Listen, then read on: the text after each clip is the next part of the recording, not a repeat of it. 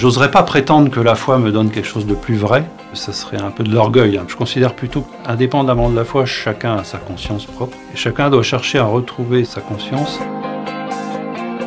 Et en ce sens-là, même quelqu'un qui n'aurait pas la foi, s'il vit en conscience, il peut être vrai autant que moi. Non, moi j'ai de la chance, j'ai la foi, donc je peux nourrir cette vérité, mais je ne ferai en aucun cas jamais un comparatif de supériorité par rapport à quelqu'un qui n'aurait pas la foi.